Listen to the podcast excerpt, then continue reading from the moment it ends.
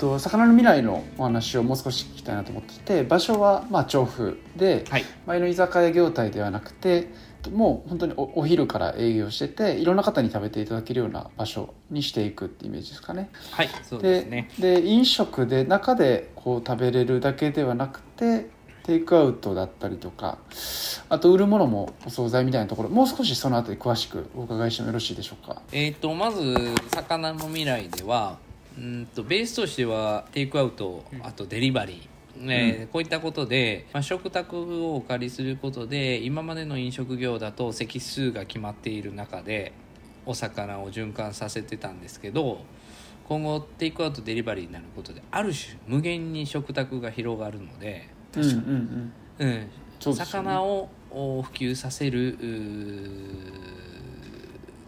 お店としては非常に、えー効果が得れるんじゃないかなと。うん。思ってます、うんうんでもちろんイートインのスペースも設けるんですが今回イートインは本当にミニマムで、えー例えば、えー昼ご飯をお店内でお召し上がりいただく方にはそんなにもう本当10席に満たないぐらいの席数にしてるんですよ。まあ、どちらかというとさっきも言ったように、まあ、皆さんのお家の食卓をお借りする、うん。まあ、そういうことで魚食の普及をしていこうかなというところですね。でうん。出すメニューに関しては、はいもうどのお惣菜要はテイクアウト品に関してもお海産物が入っている、うんうん。うん。うんえー今回海の惣菜魚の未来ということでやらせていただくので、うんうんあの海のものが必ず入っている惣菜屋なんだと。お販売方法としては、えーお客様に、えー目についた惣菜を何グラムか選んでいただく形、はいはいはい。量り売りのもの。うん。をベースに他にはうんと実はその調布でやるわけなんですがその地域には大きい公園が多くてですね。しかも都立都立公園なんですよ。うんうんでその都立公園いくつかバーベキュー会場があって。うーん。でこのバーベキュー会場はまあ日頃肉がメインなんですよバーベキューってそういうイメージありますよね。うん、そういうイメージありますよね。だからそこにお魚差し込めたら面白いなと思って、ええ面白いですね。なのでその魚をバーベキューにするセットを。はい。しかもバーベキュー uh 用品と一緒に貸し出すみたいえ貸し出しまでやってくれる。めちゃめちゃ助かりますね。なだから魚を持ち込むシーンをとにかく増やしていくというのが今回はい魚の未来の一つのおテーマかなと思っていて、うん。まあ、こその都立公園のバーベキュー会場でオープンエアなところで人が集まる。そこにお肉だけじゃなくて魚も持って、えー美味しい。しかもおどこの魚か明確に分かるような、うん。まあ、いずれにしてもお惣菜もそうなんですけどあの自分たちが扱う海産物に関してはそのトレーサビリティをしっかり伝えれるようなあうんの流れを組んでいこうと思ってます。ちなみにあの価格帯ってどのぐらいですか？その惣菜の。そうですね。あの決して高いものではないです。お惣菜ですから日常に、えーやっぱり皆さんの日常に根付いていただくような価格帯がうん一番ベストだなと思っているので、例えば1000円あれば3品買えるとか、ああいいですね。うん。とかあとランチ時に来たら 1000, 1000円あれば昼ご飯として、えー満足できるプレートが提供できるとか、あうんなんかそういったあの臨機応変に対応していきつつ僕が非常に重要やなと思ってるのはグランドメニューを作らないということが重要だなと思ってるんですよ。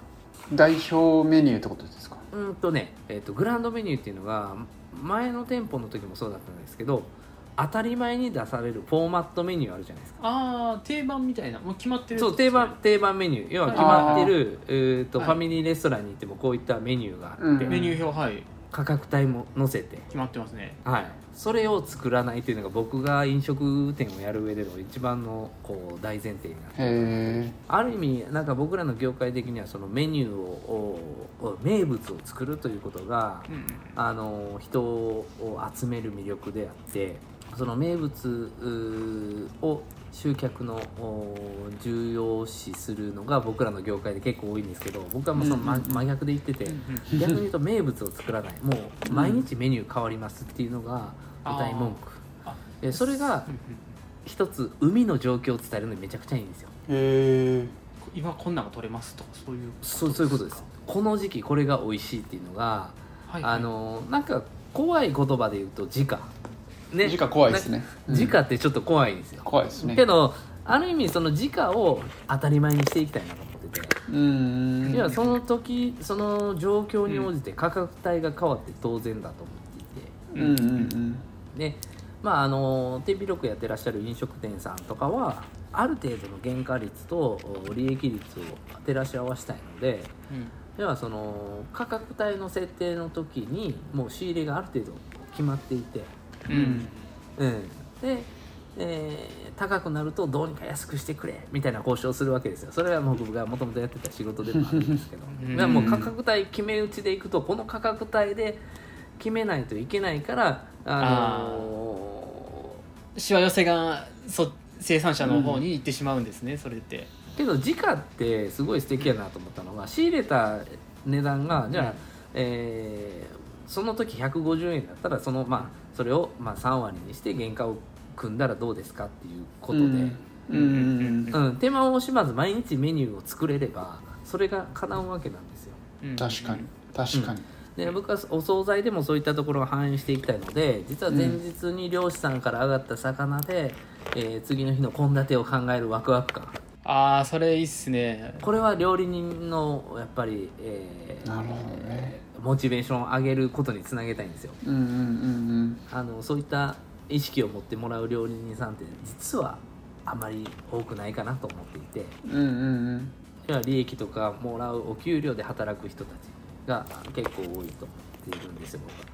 でも、いあの一方でその明日何来るかなとかあの漁師さんからあのなんかこんなこと言われたっていうことでモチベーションを上げれるような業界にしていくと僕は逆にもっと広がると思ってうん。もう業界の裾野を広げれる可能性があるなと思ってるので、うん。ある種まあクリエイティブな仕事としてそうですよね。料理人が、あの臨機応変に対応するというのがすごく重要だななと思っていて僕はだから魚谷屋前のお店の時もそうだったんですけど結構料理人さんには無茶ぶりみたいなところはあったかなとは思います。今日魚何届くか分からへんから、はい。来たやつでメニュー考えてねっていう。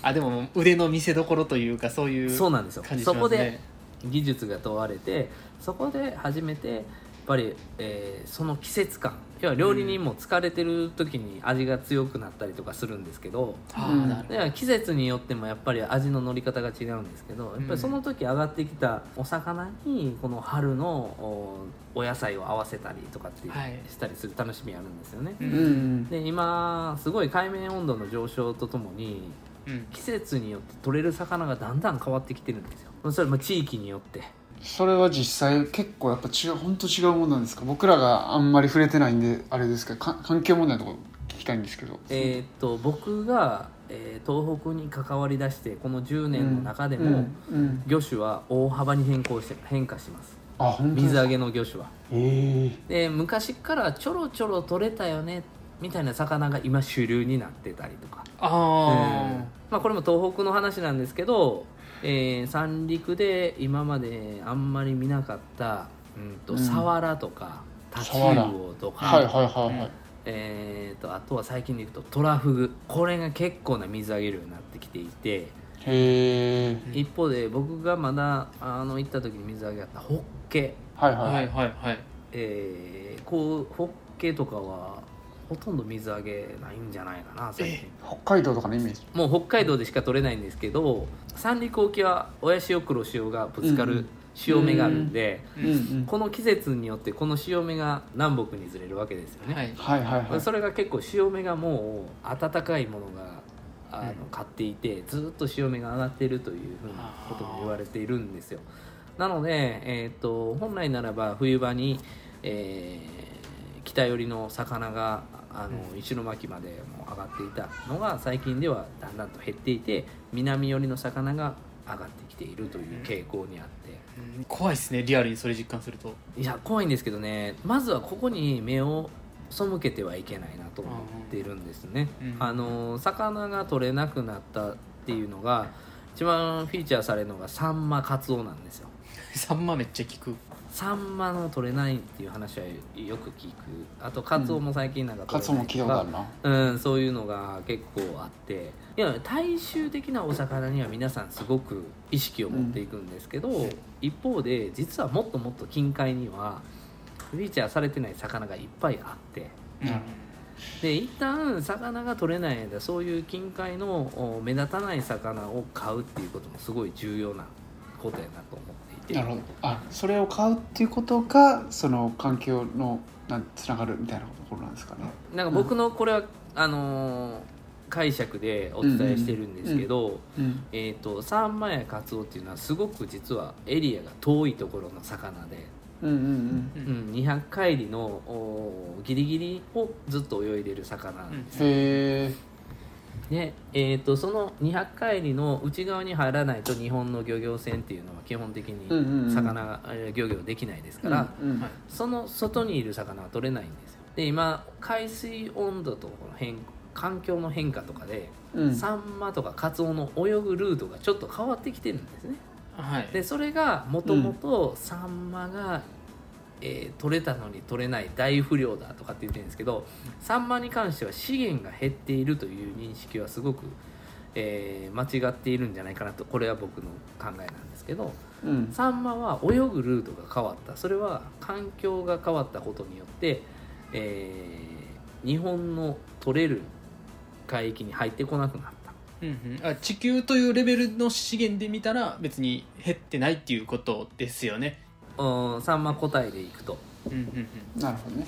うん、でそれで不良だと思って魚が取れなくなっている、えー実はその背景には環境の変化があるっていうところを我々人間は考えないといけない。なとうん。で環境の変化を考える上で魚が取れない、えー不良だっていうんじゃなくていやもっともっと見れば足元に食べれる魚はあるんですよ。ううん。はいはいんはいでもちろんその日本のお技術もおすごく最先端をいっているので養殖漁業もその環境保全に役立とうとして頑張ってくださってるんですよね。うんうんうん。だから今までは天然養殖っていうのでいや俺は天然だみたいな人たちが多かったので天ジですけどね。然イコール美味しい。うん。養殖イコール油が強いとか,、うん。そういうイメージだったんですけど今はそんなことを言わず養殖漁業でもちゃんとそういった意識を持っている養殖漁業者は人の安全を考えて餌を与えてくださってたりうんうん。孵化から、えー制御になるまで一過性で育ててる漁業者もいるんですよ、なるほど。うん。